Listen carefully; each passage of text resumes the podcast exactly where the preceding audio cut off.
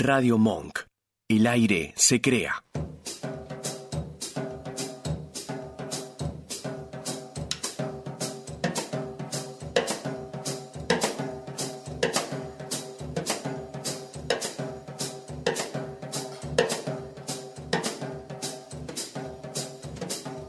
Radiofonía, un programa de radio de psicoanálisis. Radiofonía y psicoanálisis, ambos hechos de palabras confluyen aquí. Entrevistas con especialistas y charlas con oyentes.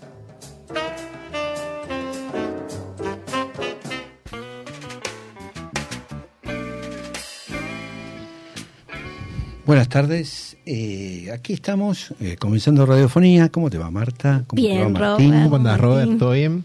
Bien, bien, bien.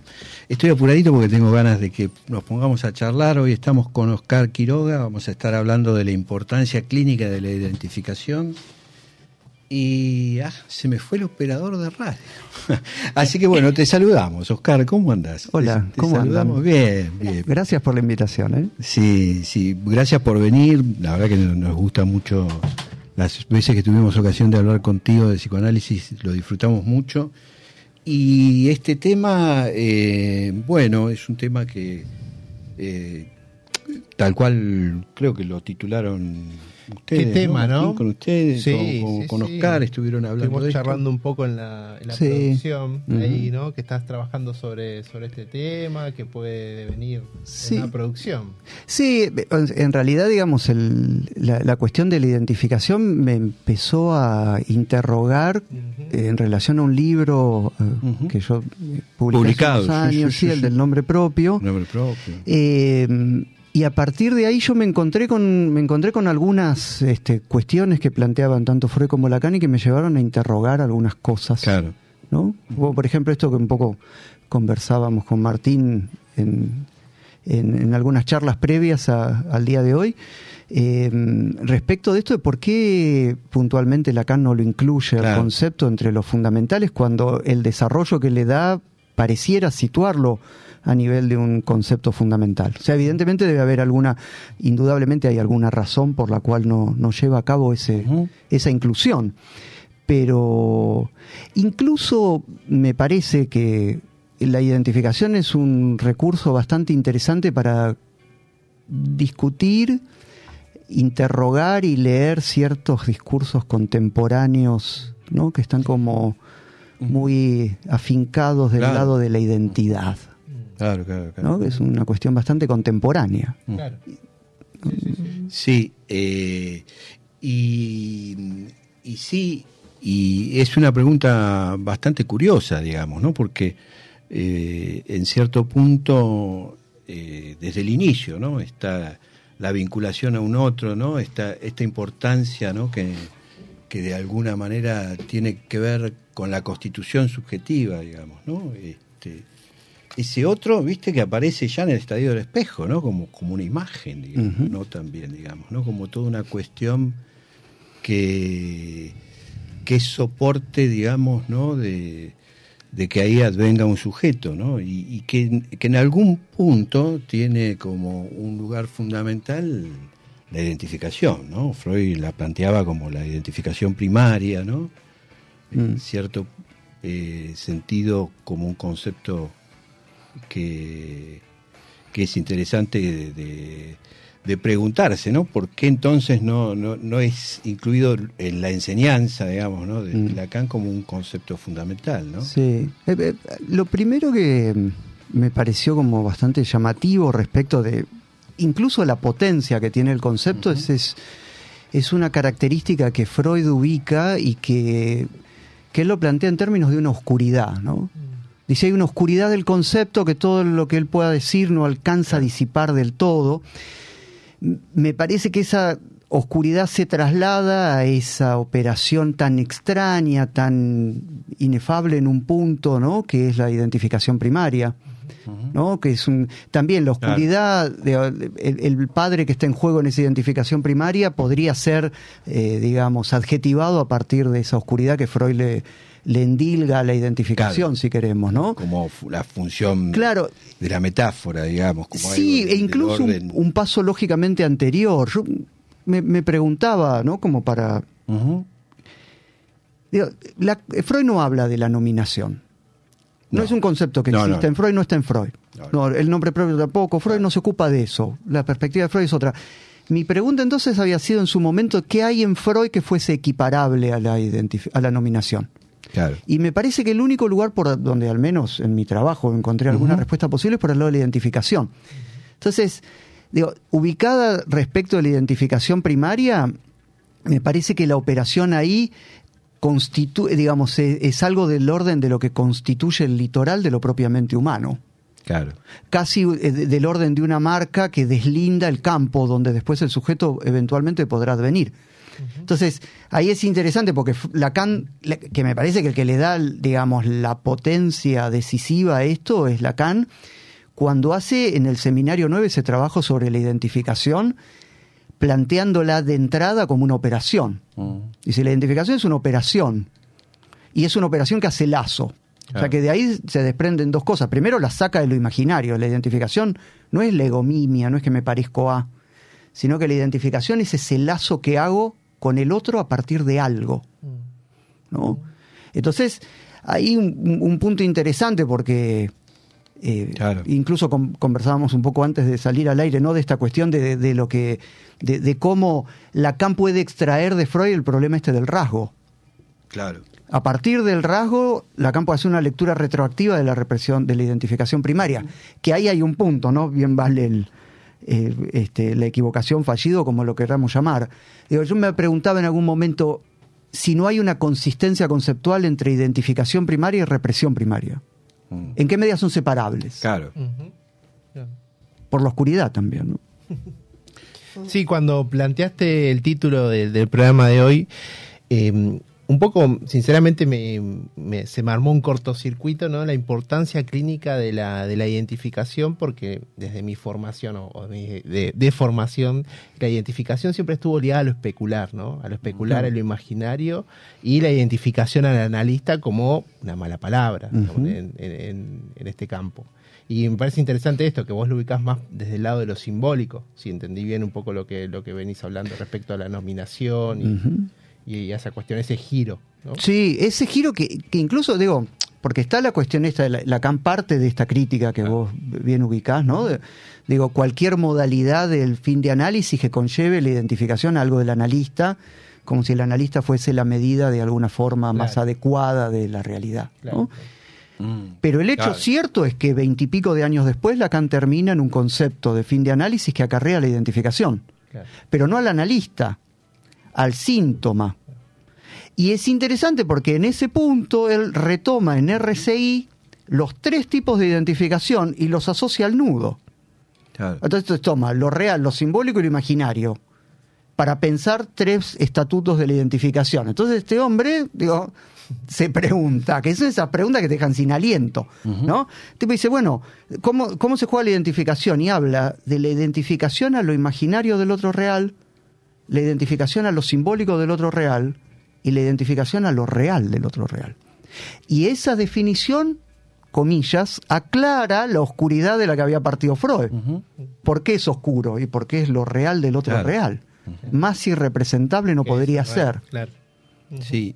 ¿Esa oscuridad tendría algo que ver con la opacidad que Lacan nombra para algunos conceptos? Ah, me parece que sí, claro, sí, indudablemente, ¿no? Como, como algo, digo, si incluso si lo pensamos a nivel de la opacidad, como algo que no queda subsumido en el semblante, que el semblante no lo alcanza del todo. Me parece que hay una como un trabajo interesante que Lacan hace, que bueno, en todo caso, eso sí tiene que ver con un trabajo que yo estoy haciendo en curso, que tiene que ver con, con mi tesis de doctorado, que es la importancia fundamental que para Lacan tiene la, la- la dimensión de lo imaginario para pensar la escritura. Mm. O sea, el vínculo indisociable que hay entre la escritura y lo imaginario. Contra todo sentido, porque uno podría decir, la, Claro, la- la ¿cómo escritura no puede tiene nada que ver no? con lo imaginario. La escritura sin lo imaginario no se sostiene. Digo, en la lógica del planteo de Lacan, ¿no? Y eh, en, en este sentido, en relación a la opacidad, es interesante porque Lacan puede ir girando, ¿no? Dice, bueno, está la significación, es imaginaria. Después está el semblante, es imaginario, pero el semblante, más que taponar, viste. Digo por lo de la opacidad, te da un brillo, aporta una vestidura. y después pasa del semblante a la consistencia. Entonces, digo, son distintos rostros de lo imaginario donde de alguna manera él sitúa, ¿no? Que es a partir de algo imaginario, en todo caso del deslinde entre lo imaginario y lo simbólico, que lo real, como esa opacidad que existe, se puede despejar. ¿No? Estamos hablando con Oscar Nos Quiroga. Nos dejó sin aliento. Sí. Y vamos a empezar. A, lo, lo presento, Robert. ¿Qué te parece? Ah, ya Dale. empezamos sin presentación. Sin presentación. Así. Era Oscar Quiroga, licenciado en psicología, doctorando en psicología en la UBA, psicoanalista, docente de seminarios de la materia Psicoanálisis Escuela Francesa 1, doctor de Olazo, docente de posgrado de la institución Ullo- Ulloa, autor del libro El nombre propio y la nominación, un recorrido genealógico y de múltiples trabajos publicados en formato digital y libro. Miembro del Foro Analítico del Río de la Plata y de la Escuela de Psicoanálisis de los Foros del Campo Lacaniano. Y próximamente, no, no spoileo. Sí. No, puedo spoilear. Hay ahí un libro en curso. Sí, Habías sí. dicho y algo. el, y el libro y el libro publicado que también Sí. nombraste, no, no. Sí, eh, en el verano terminé otro libro. Claro. Ah. Y ayer me, no me quiero ilusionar del todo, pero ayer me encontré con alguien que me dijo estamos bastante avanzados porque la idea es si podemos publicarlo este año. Ah, bien, bien, bien. Sí, que ese libro fue como de alguna manera un resultado del libro anterior, fue como si, como un cabo suelto, como que quedó un cabo suelto, digamos, Claro. algo que Algo que se desprendió. se desprendió y quedó desconectado del resto de la elaboración, ¿no? Y que tiene que ver con eh, quien editó ese libro es Nicolás Cerruti, que fue mi editor en el libro anterior. Sí, Y de- a, a mí me gusta mucho trabajar con él. Un Y mm, editor bárbaro. sí, es buenísimo el tipo Sí, como ha editor. estado sí, varias es- veces es Besos a. Nicolás. Sí, eh. sí. mandamos un abrazo. Le mandamos un abrazo, Nicolás. Sí, Este, sí, sí. Y él me sugirió un cambio en el título, a lo cual me pareció muy eh, atinado, ¿no? El, si no sufre alguna modificación, el título sería algo así como El sujeto y sus paradojas, Mm. Mm. ¿no? Eh, y también en la estructura del recorrido es genealógico, como en el libro anterior, pero eso porque yo ahí encontré un método de trabajo. Bien. Va a ser difícil que me aleje de ahí, digamos, de ahora en más. Bueno, pero... te, te viene dando resultados. Digo, sí, además ¿Para me qué- ordena, Para qué, para qué alejarse, digamos, ¿no? Mm. De algo que, que viene produciendo y que viene produciendo libros que son muy interesantes de leer y, y las preguntas que se articulan, ¿no? Y las, las que se abren. Eh, Digo, pensando un poco en esto que, que se formuló, ¿no? Como la importancia clínica de la identificación. ¿no? Porque eh, de alguna manera la importancia clínica está desde el inicio, digamos, ¿no? O sea, tanto en Dora, digamos, ¿no? Esta, estas formas de teorizar distintas, ¿no? De, la identificación en Freud, ¿no? Eh, estas identificaciones que de alguna manera él desarrolla en los casos clínicos, inclusive, ¿no? Eh, quizás la, la pregunta que vos te formulás, yo eh, recién hablábamos, ¿no? De un artículo que, que también escribiste, ¿no? En relación a, a la identificación, digamos, ¿no? Y que un poco es lo que venimos charlando, ¿no?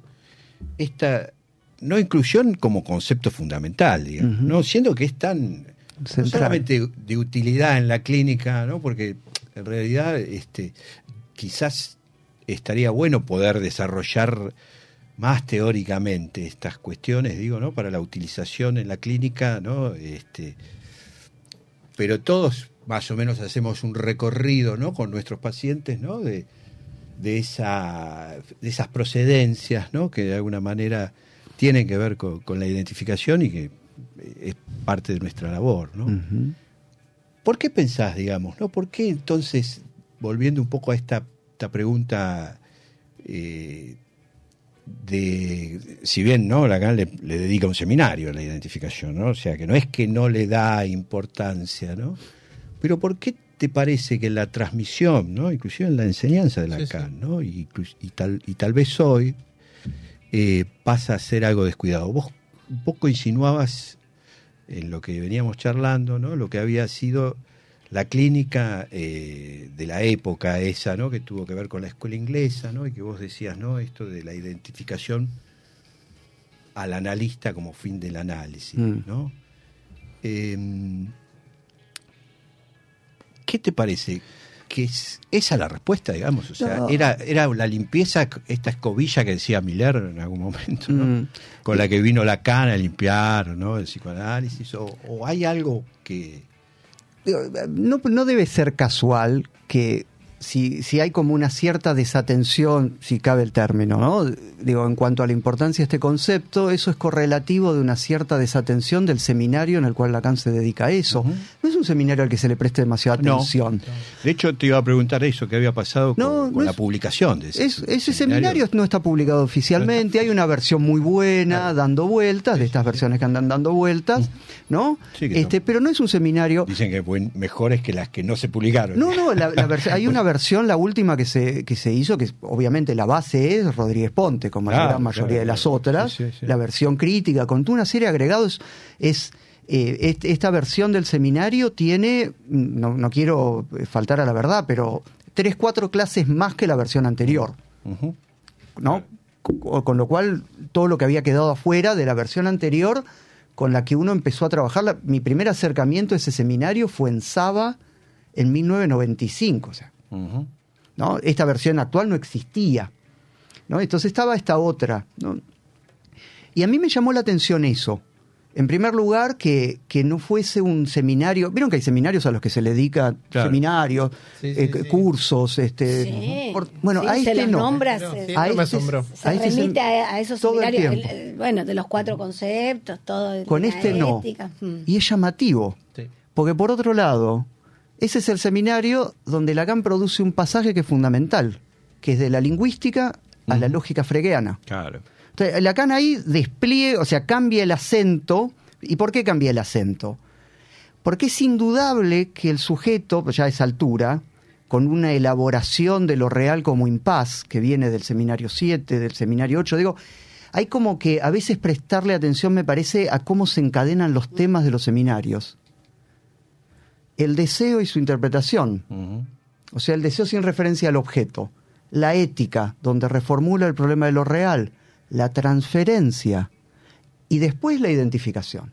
Finalmente la angustia. Digo, cómo va paulatinamente enganchando. ¿Cómo se le van desprendiendo a Se él le van también? conectando esas cosas, ¿no? Entonces, digo, al principio de la identificación, ¿qué dice Lacan? Bueno, que él viene embarcado en un trabajo de reformulación de la operación del padre, la cual es claro que no puede reducirse a la Claro. metáfora paterna. Entonces dice, bueno, quien quiera saber de lo que yo trabajé, vaya a verlo a tal lado. Y da una serie, seminario 5, 8, hace, hace una enumeración de clases. Pero en ese seminario produce una reformulación. Digo, el, el sujeto del esquema RO, el sujeto alojado en la significación fálica, hay una dimensión del sujeto que escapa a eso. Que no puede ser pensada por lo serial de la cadena, que el significante es insuficiente. El- significante no da Claro. acceso a lo real. Claro. Entonces tiene que hacer uso de otra cosa. Claro. Entonces, ¿cómo puede ac- acceder a un recurso lógico que le, permita dar cuenta del inicio de la serie más allá de la lingüística? Y ahí aparece Frege. Porque además me parece que el punto central es el inicio. Ahí es donde entra la identificación.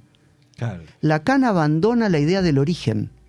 Y el origen es sustituido por un inicio lógico. Y lo que él encuentra en Frege es un inicio lógico. Frege cuenta cómo inicia la serie de los números naturales.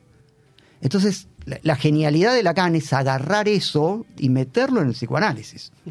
¿No? Porque eso pertenece a otro campo. Entonces, este hombre puede hacer esto. A partir de ahí puede, digamos, definir, caracterizar a la identificación como una operación, pero vos bien decís, ¿no? Bueno, le dedica todo un seminario. Ahora, ¿de qué habla Lacan en el seminario Claro. 9? Habla de la repetición. Todo el tiempo habla de la repetición. Entonces la pregunta es, por lo clínico, Claro, claro. ¿cuál es la relación entre la identificación y la repetición? Y me parece que ese camino de Lacan termina en la lógica del fantasma. Cuando él puede decir, hay una gramática del fantasma, el hacerse la identificación, y hay una lógica del fantasma. O sea que la identificación le hace de velo a la repetición, digo, para pensar el valor clínico, ¿no? Como en todo caso nos permite orientarnos. Siempre y cuando partamos de la idea de que la identificación no se reduce al parecerme a. Claro, claro, que, eh, que es el kit de la cuestión, digamos, ¿no? Y que, y que en algún punto también, ¿no? Tiene, porque en la clínica también funciona esa, y en el lenguaje común ni hablar, digamos, ¿no? Esta, esta idea de la identificación, digamos, ¿no? Como, como fenómenos también, digamos, ¿no? Como fenómenos observables, ¿no? El de la imitación, qué sé yo, ¿no? En los niños, ¿no? Digo, eh, en algún punto, ¿no? Como, como un registro que, que, es palpable, ¿no? De alguna forma, que es, eh, viste, del orden de, de lo que podría ser, eh, digamos, dicho por, por, por, un pediatra o dicho por, por otras eh, disciplinas, ¿no? Que, tienen que ver con, por ahí, con, con el, un tratamiento distinto que del psicoanálisis, ¿no? Pero eh, pero no deja de ser curioso, digo. Pero, pero ¿no? la identificación de... imaginaria existe. Claro, claro. Es irreductible, Claro, ciertamente, claro. ¿no? Digo, Sí, sí. los niños con sus padres, alguien que recién empieza a practicar el psicoanálisis con su analista, que quiere hacer lo mismo, entonces no Sí. quiere parecer. No, digo, eso es, es- es medio un efecto irreductible. Eh, claro, los perros con los claro. dueños. No, esa- esa es los dueños con los perros. Sí, o, o en el psicoanálisis, ¿no? Esta, esta forma de hablar, el lacanés, ¿no? Que en algún momento se practicó, la verdad que este, también tiene que ver con esas, con esos fenómenos, ¿no? De, de la identificación que, qué sé yo, ¿no? En el sentido de, hoy hablábamos, ¿no? Del seminario, del seminario no, del capítulo Siete de capítulo psicología de las siete, masas. ¿no? De psicología de las masas, ¿no? Que, en- que en algún punto eh, ha sido incluido, no solo porque por ahí, yo, yo ahora no me ahora me haces preguntar si era en las cátedras de psicoanálisis que lo- le daban tanta importancia o en las otras. En todas. ¿no? Pero, Yo pero recuerdo de que las en casi otras todas sí. las Yo materias me acuerdo que ese capítulo en la ¿no? facultad. Sí, sí, sí.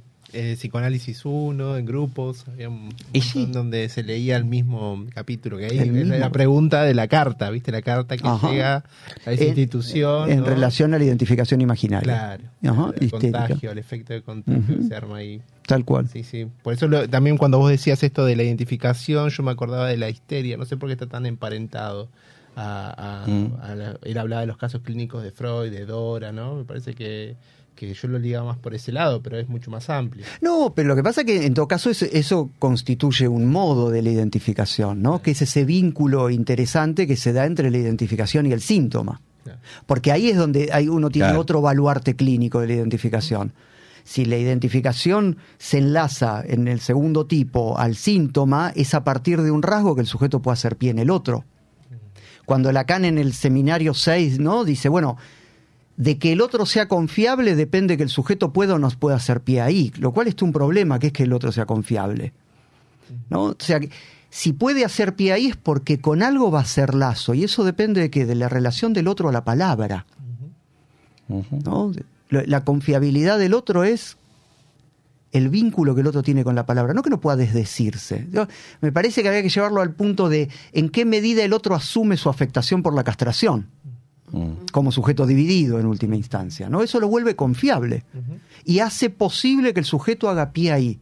Dice, Lacan es taxativo en eso, dice, si, si el sujeto no puede hacer pie ahí, eso Claro. determina consecuencias irreductibles para su futuro. Habla de destino. Claro.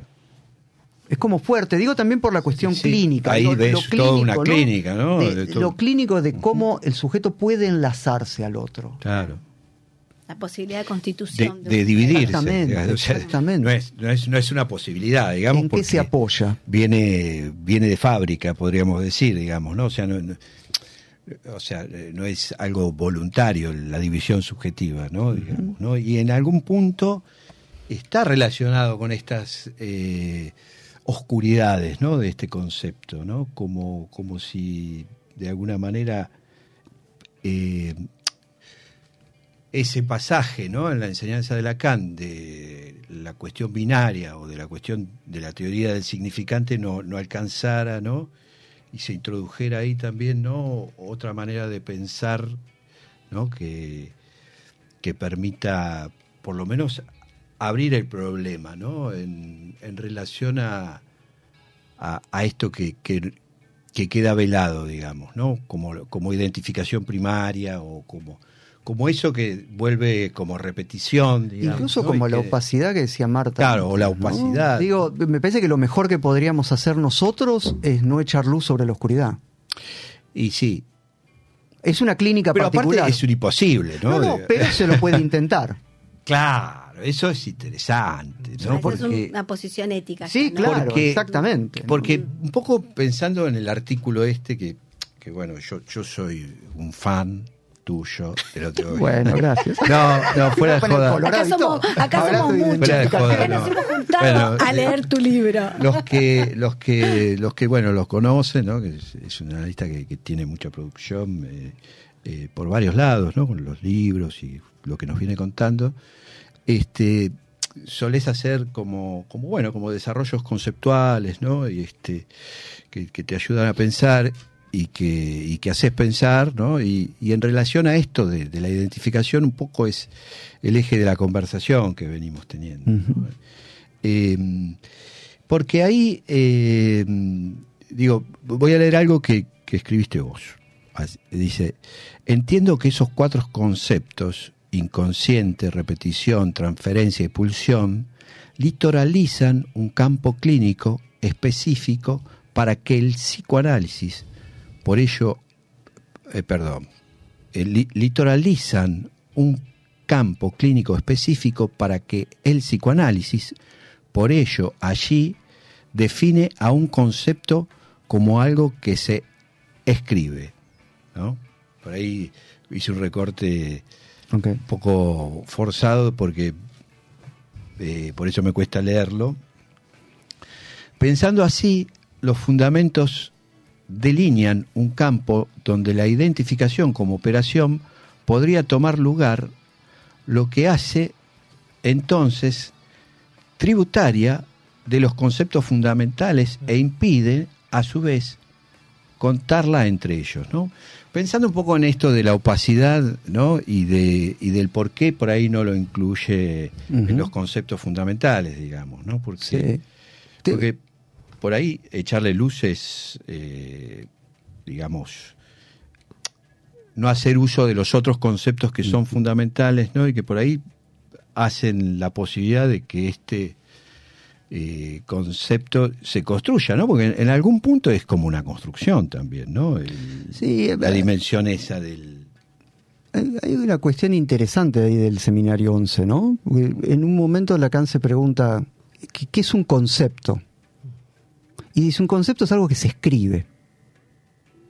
O sea, Lacan está hablando de letra, no está hablando de significante cuando dice eso, ¿no?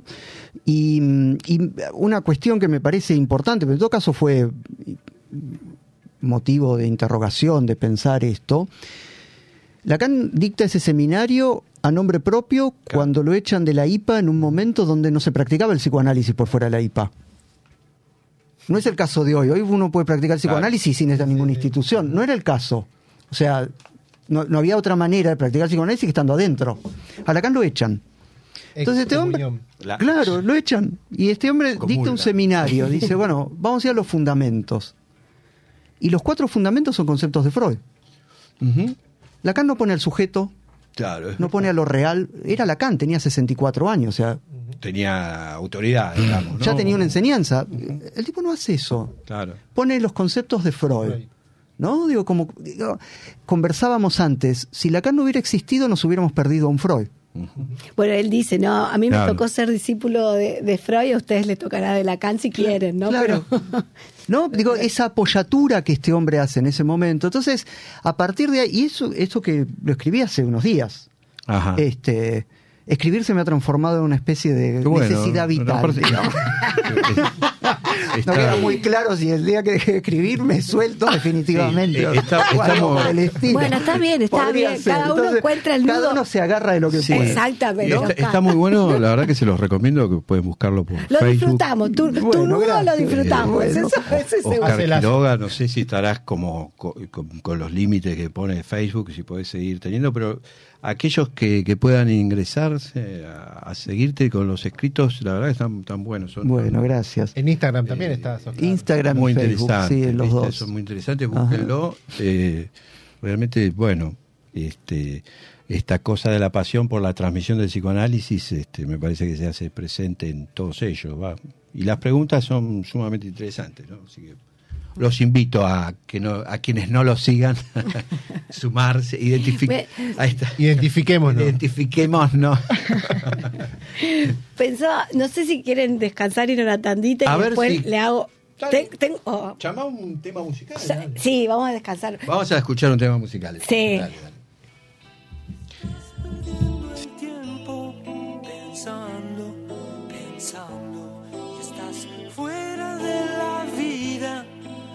Jugando y perdiendo. Comes tu conciencia manzano en la nada. Y qué dirán las sombras de todo tu regreso tu ser sin querer se abrirá de la luz. Se irá sin saber que Los perros en busca de agua. Y cómo pasa el tiempo sin fuego, sin fuego ángel de los pobres, pequeña armonía. Algo tiene un ensueño en este insomnio. Ahí, bueno, volvemos con un tema que, que, bueno, que se nos, se nos presenta opaco, o se nos, se nos hace una opacidad también, ¿no? Al tratarlo, al, al hablar de esto, eh, en el break se nos abren miles de preguntas. Marta venía como, como haciendo una articulación que, que por ahí nos reenviaba de nuevo la conversación desde un aspecto que- que estaba bueno. Si querés No, le transmitía esto a Oscar que, bueno, él iba hablando y yo iba pensando cosas. Una de ellas era el mito de Toten y Tabú, en donde, bueno, ahí los hermanos matan al padre, dice Freud, bueno, este, se- se adquieren un- no solo lo matan, sino que pues, si toman un pedazo, Claro, un banquete claro, totémico, claro. Y eso le permite la identificación. en- incorporan. lo incorpora. Esa es la, la palabra, la incorporación. Y eso permite una identificación entre ellos, ¿no? En ese lazo que van a hacer. Eso por un lado, que, que te- bueno, que vos me decías, bueno, se, se re- requería de un mito ahí, ¿no? Como se llega a ese límite Sí. y Freud no ahí, digamos, me parece que no tiene escapatoria, pero no tiene escapatoria por las mismas razones por las cuales Freud no se ocupa el nombre propio. Mm. Porque su perspectiva epistémica No no le le, alcanza. alcanza a Freud para ocuparse de eso. Entonces, es interesante porque ¿sobre qué se pregunta Freud en el mito? Sobre el surgimiento de un S1 Ujú. llamémoslo monoteísmo. Eso es lo que Freud se pregunta, ¿cómo surge el monoteísmo? Es como preguntarse cómo surge el S1. Es, en realidad, la, es una interrogación acerca de la estructura del inicio. Por Lo eso que insistí después- antes con el- la cuestión esta del inicio. claro, ¿no? lo que le, le responde Frege a Lacan, digamos, lo que Lacan Totalmente. toma. Freud, le- eh, Frege le, le aporta a Lacan un recurso, porque además Claro. lo, lo de Frege, digo, es como. eh, eh, ahí puede aunar distintas perspectivas, ¿no? Digo, estamos pasando como muy por arriba por una cantidad de cosas, pero digo, el, planteo de Frege eh, eh, da cuenta de un inicio lógico en la medida en que introduce algo que es imposible de sustituir. Vos hablabas de la opacidad. ¿Qué es lo que imposible de sustituir? Lo que no entra en la serie, en la cadena. El protopadre de Freud no Claro, entra en la cadena. Y ese ¿No? canibalismo. Claro, no se entra en la. Entonces, Ahora, Freud tiene que dar cuenta de eso a través de un origen. ¿Por qué? Porque la perspectiva de Freud es la de la verdad, no es la del saber. Mm. Mm. ¿no? Sí, y ahora que lo acabo de decir, ¿no? Porque realmente se comen al padre, ¿no? Sí. Ahora, pero ahí uno podría, ¿no? Preguntarse, ¿no? Si una vez que lo asesinan, Grosso eso. ¿por qué es necesaria la comida? Claro. Claro, Esa es la ¿no? pregunta. que Esa es la tiene pregunta. Freud. ¿Por qué es necesaria la comida? Si una vez ya lo mataron. Y la actualidad, ¿no? Que, que por- Tienen que, llevarse que algo ahí- de eso con ellos, dice Freud. Es la No oportunidad de reeditar el lazo Claro. con eso que ya es un símbolo. claro. Claro, pasa, pasa ese, esa inscripción. Claro, porque Ajá. eso es lo que los hace hermanos. Eso los hermana. Podríamos, en la horda primitiva no hay padres, madres ni hermanos. Claro. Claro. acontecida la muerte, ahí puedo, puedo empe- empezar a nominar. Y es interesante porque donde Lacan hace un trabajo exhaustivo sobre eso es en el final del seminario 17, donde el pasaje de Lacan es del padre, del lugar del S2 al S1, o sea, Sí. al planteo este de Freud. Pero ¿cuál es la diferencia? Lacan puede no caer en el atolladero del mito, porque el mito es un atolladero. Claro. Entonces Lacan se va a la excepción lógica. Claro, claro. Lo que en Freud es un gorila mm, violento y tiránico, en Lacan es una excepción lógica. Claro, lo, lo- lo despoja de, Lo- formalizar Lo despoja de, todo ese ropaje que Totalmente. tenía, Ahora, ¿no? pero extrae la ópera. Eso, Claro. digo, es fantástico. Sí, sí, sí. Porque no toma el mito, pero extrae a esa figura. O esa operación, no sé cómo lo queríamos llamar. Sí, y, y pensando un poco, vos recién hablabas de sentencias lacanianas, ¿no? Que decía, bueno, eh, a mí me tocó ser freudiano, a ustedes les toca ser lacanianos, digamos, ¿no? Y, también respecto a, a la- a las representaciones, digamos, ¿no? A, lo que de alguna manera observamos, eh, ya no desde el psicoanálisis solamente, ¿no? Digo, la conmoción que hay en, lo- en las representaciones, digamos, ¿no? En la cultura, ¿no? La declinación del nombre del padre, creo que lo dice así Lacan, ¿no? Eh, con, con más razón pensaba, ¿no? Qué importancia que tiene un concepto, ¿no? Que, que va tan a, ahí, a, esa opacidad, digamos, ¿no?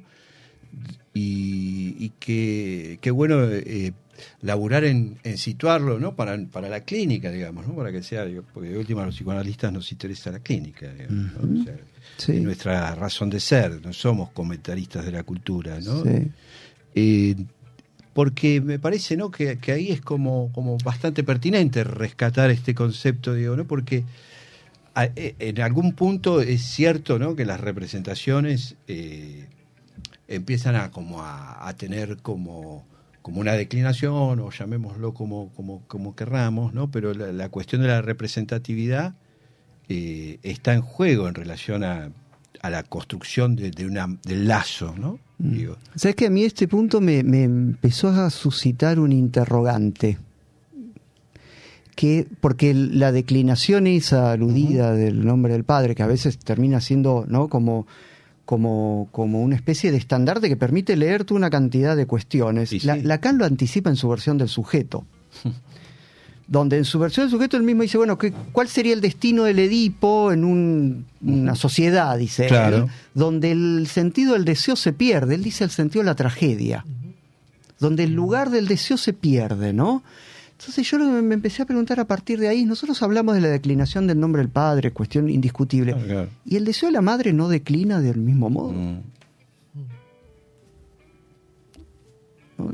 Claro. no- no hay un, digamos, una perturbación en la función del deseo de la madre. Yo no atiendo niños, por ejemplo, Mm. pero tengo colegas, Con las conocidos. madres Claro, pero- no nos metemos, Oscar. Con las madres no nos metemos. Con las madres, no, como- la madre no. Pero digo, Con la madre no, Oscar. no digo que sea. Ese es El nuestro padre ya límite. que Ese es nuestro límite, Oscar. El padre es totalmente criticable y bien que lo Fallido, hacemos, siempre mal. Por supuesto. Pero digo, me empecé a preguntar en relación a eso. Por una cuestión que hasta puede... Y, y aclaro, yo no atiendo niños, así que es, casi de lo que escucho, de lo que hablo con Una algunos colegas. ¿no? Digo, ¿ustedes no escuchan mucho el significante autismo los últimos 7, 8 años? Increíble. Digo, nosotros nos dedicamos a esto hace ya mucho. Esto no era así. Sí, sí, ¿Eso indica qué? claro. ¿No? ¿Qué, ¿Qué? indica eso? Eh, en todos los casos donde se habla de autismo, ¿es, es autismo o no? Claro, claro. ¿Qué pasa con el deseo de la madre? Digo, porque el deseo de la madre Sí. no deja de ser el operador primordial. Y antes que nada. sí. Primero está la madre. en lugar del niño aparece la madre, ¿no? Por el que ingresa el, el Por el deseo del padre. To- por el, el- Claro, el claro. nombre del padre opera A a, donde- a través de eso. ¿Cómo, cómo es que Exactamente. la, la- la metáfora de cocodrilo? digamos, Exactamente. Pero primero tiene que estar la madre, Sí, sí. aún en su efecto estragante. ¿no? Ujú. ¿No? Esa- ¿Y qué pasa con eso? Sí, casi que es su laburo, su efecto estragante. Después vendrá otras cosas a separar ahí, digamos. ¿Qué ¿no? pasa Pero- con eso cuando en el orden simbólico el lugar y la función del deseo se pierden cada vez más fuertemente? Mm. ¿Por qué eso afectaría solo al nombre del padre y no también al deseo de la madre? En cuanto a la posición del niño, digo, ¿no? Bueno, eh, em, en relación a esto que decís, Oscar, más allá del mundo del psicoanálisis, por ejemplo, hay este, países europeos que están muy, muy preocupados por la baja natalidad, por ejemplo. Está siendo un problema. Los chinos que antes tenían una prescripción de no tener más de un hijo, la sacaron. Porque hay una cuestión con esto del deseo de hijo, pongan, ponele que le llamemos así, ¿no? Más allá del deseo de una madre. ¿no? Hay algo que está No, también... no, no lo escuchan en el consultorio y lo aclaro, digo, lo aclaro para evitar cualquier malentendido en la medida de lo posible, ¿sí? Esto que voy a decir no tiene ninguna consideración ideológica. No. Me importa nada eso, la consideración ideológica. Pero- ¿No escuchan en el consultorio Sí. una frecuencia cada vez mayor de mujeres muy jóvenes que no quieren tener hijos? Ah, sí. Ahí hay algo que se trastocó, de- ¿no? Digo, del deseo, del objeto, de la demanda, del amor. Bueno, yo pensaba en relación a eso, viste la ecuación simbólica de Freud, no S, pene, niño. Bueno, Claro. si niño iba a estar Ajá. en algún momento dentro Claro, de esa equivalencia. Esos recursos freudianos Sí, para... sí, sí, sí, de acuerdo con vos, sí. Este, y otra de las preguntas que tenía para hacerte, ojalá ya que te tenemos, esto de cómo pensás la identificación, porque en relación a esta opacidad, que nosotros sabemos que, bueno, que tiene que ver con lo real y con el goce ahí. Porque si nosotros vamos a trabajar, ahí, ahí tengo un tema, porque Bueno, sí, no, no, no. porque vos decís, eh, hay una identificación que es la imaginaria, que bueno, que en el bar veníamos pensando que quizás por eso no se tomó en cuenta la identificación o el laburo con la identificación en relación a los ideales, ¿no? Al, al- al ideal del yo, digamos, ¿no? Esa línea. Eh, pero según esta línea de trabajo que vos propones, hay una identificación que estaría en relación a esta oscuridad, a esta opacidad y que tendría relación con el goce, entonces, Sí, con lo real, diría. con lo real. Claro. más que con el goce, Con lo ¿no? real. Ahora, ahora digo, ¿por dónde me parece que, la Que, que no surgiría en el síntoma, en el goce del síntoma. Claro, pero digo, no por, por dónde, porque la reformulación, cuando Lacan puede llevar la identificación a la estructura misma de la cadena, Borromea, el, el- la cuestión interesante, ¿no? Me, me había quedado pensando de ayer, de, de un encuentro de que hubo en el foro, de una discusión en relación a algo de la estructura Borromea, y son estas cosas, ¿no? Que a uno le quedan dando vuelta, y hoy a la mañana iba por la calle, ¿no? Y esto me daba vuelta. Entonces ¿En se qué hablaba anda pensando de tres cosas que se están anudadas borromeanamente, y la pregunta siempre era, bueno, pues si hay tres cosas borromeanamente anudadas, necesito un cuarto. Mm. Porque sin cuarto los tres quedan disjuntos. Porque la condición del anudamiento borromeo es que no se interpenetren. Si no se interpenetran, quedan apoyados. Aplastados. Si quedan apoyados, yo necesito algo que los silvane. Y ahí entra el síntoma. Y es interesante que cuando Lacan ahí reconsidera la identificación, Claro. dice, bueno, hay una identificación imaginaria, hay una nominación imaginaria, la inhibición. Hay una nominación simbólica, el síntoma, y hay una nominación real, la angustia, Claro. que paradojalmente es la única de la que no se ocupa. Qué tipo tramposo. Sí, bueno, porque, porque ahí No se se, se ocupa. ocupa del deseo, ¿no? Se ocupa ¿Por de- qué nos hace eso? Siempre igual, No se siempre ocupa igual. de eso. ¿no? Claro. Ahora, No, va a esa otra cuestión que incluso, digo, ¿no? Después cuando le da la vuelta en el 23, y bueno, ya deja la, identifi- la nominación y se va al síntoma, Ujú. Claro. pareciera volver Claro. A darle valor, pareciera, digo, no es una cosa en trabajo, pareciera volver a darle valor a la nominación simbólica asociada al síntoma, cuando al final de RCI parecía decir toda otra cosa. Bueno, pero, pero ahí cobra relevancia un poco lo que escribiste vos o la pregunta que, que, que está en ese eh, en esa reflexión, digo, ¿no? Porque porque ahí la operatoria que hace es sobre los cuatro conceptos fundamentales, digamos. ¿no? O sea, como si de alguna manera se tratara de, de poner en juego esos eh, Que no son operaciones. claro, que no son operaciones. Vos lo decís, vos lo decís mejor ahí. Inconsciente, repetición, transferencia y pulsión, no son operaciones. Claro, claro, claro. Conceptos, decís vos, en relación a la escritura. Conceptos que litoralizan un campo. Claro. No, que es la práctica clínica. Es la práctica No, clínica del no, psicoanálisis. O sea, la práctica clínica del psicoanálisis es el inconsciente, la repetición, la transferencia y la pulsión delimitan un marco. Claro. Después yo puedo tomar uno u otro y marco una especificidad u otra especificidad del, digamos, del campo analítico. Pero esos cuatro son los cuatro pilares fundamentales. Reitero esto que hablábamos antes. ¿Por qué deja fuera al sujeto? ¿Por qué deja fuera lo real? Si no recuerdo mal, lo llama hipótesis auxiliares, lo llama. Porque tiene un papel secundario. Mm. Dice, los dejamos ahí como hipótesis auxiliares. Ahora, en ese campo delimitado donde el sujeto adviene, incluso en la cuestión, en la práctica misma del psicoanálisis, ¿no? Digo, el- el- la transferencia es el lugar donde verificamos al sujeto. Hasta verificarlo es un supuesto. Claro. ¿no? Entonces, digo, la identificación, y es una respuesta tentativa. sujeto a la transferencia. Totalmente, claro, exactamente, ¿no? Y de incluso del lado del propio analista como sujeto supuesto al saber, ¿no? Esa doble suposición. La identificación como operación tendría lugar dentro de ese campo, entonces eso impide contarlo entre los fundamentales a la par que lo hace tributario de ellas, de ellos cuatro. Pero esto es una respuesta tentativa de estos últimos días. No, y, aparte pensando en esta en esta lógica que, que vos eh, proponés de leer ¿no? Eh, los seminarios también no en relación a su producción no como eh, el deseo y su interpretación digamos esto que decías un poco antes no como también no Eh, quizás eh, todos estos rodeos no que, que terminan en conceptos tan ricos como el de Sintom, digamos, ¿no? Que tratan de articular estos registros, ¿no? Eh, a partir de la, de la lógica de los nudos.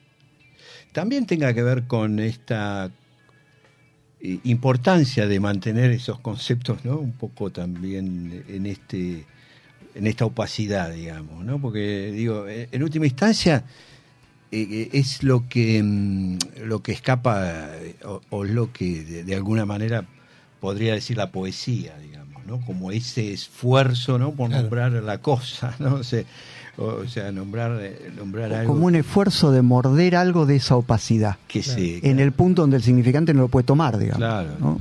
Por ahí Vos lo relacionabas a la repetición, ¿no? Como algo que me parece que es bastante clínico y que aparece eso que Sí. insiste una y otra vez, ¿no? De nuevo lo mismo que siempre, bueno, es ir un poquito más allá de, de esa repetición. ¿Lo pensás así? ¿Cómo lo pensás respecto a, a eso que, que insiste? Lo que, lo que diría es que, digo, primero, tanto Freud como Lacan se encuentran con lo que insiste, claro ¿no? Con lo que insiste y dejando la insistencia al lado de lo simbólico. Ok.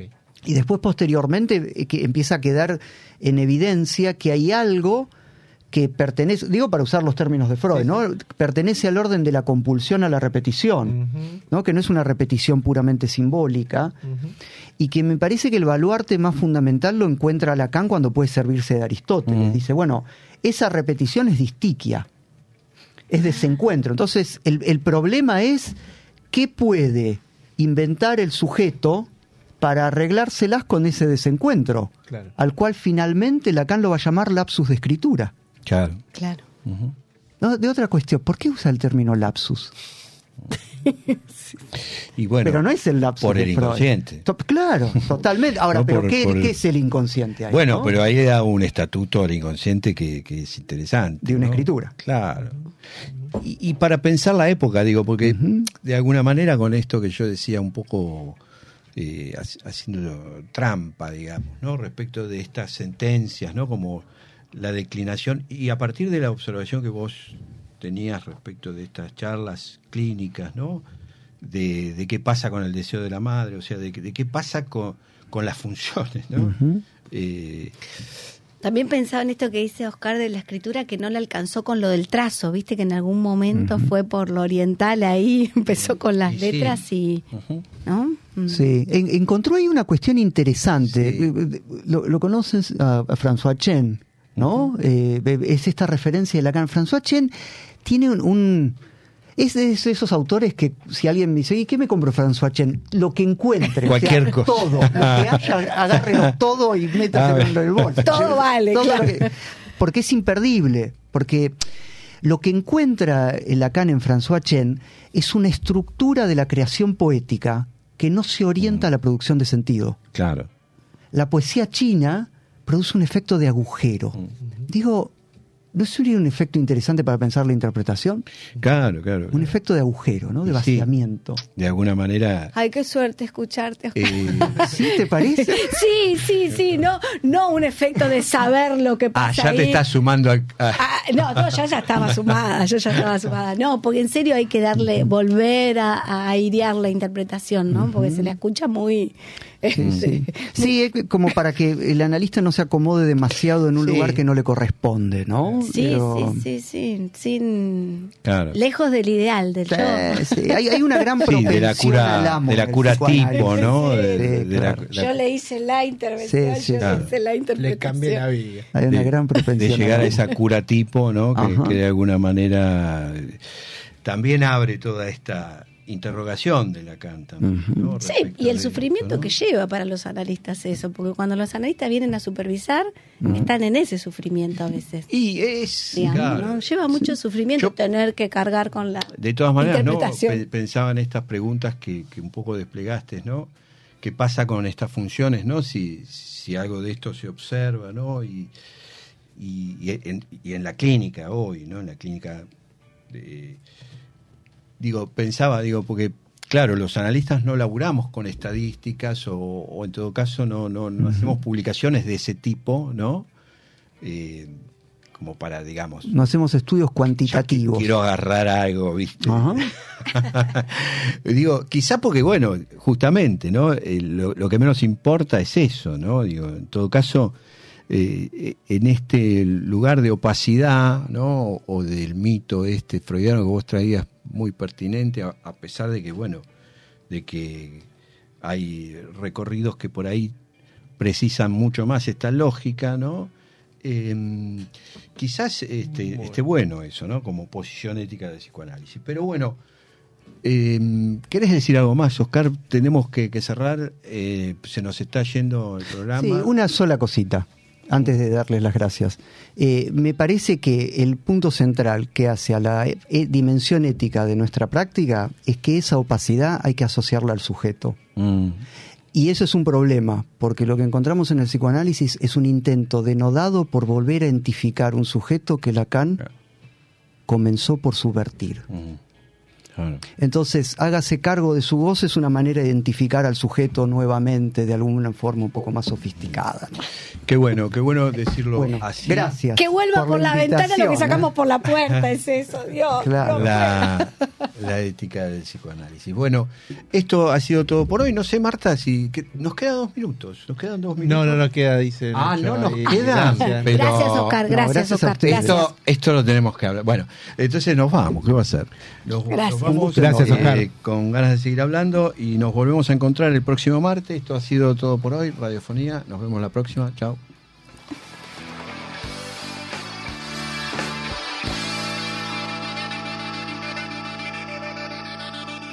Radio Monk. El aire se crea.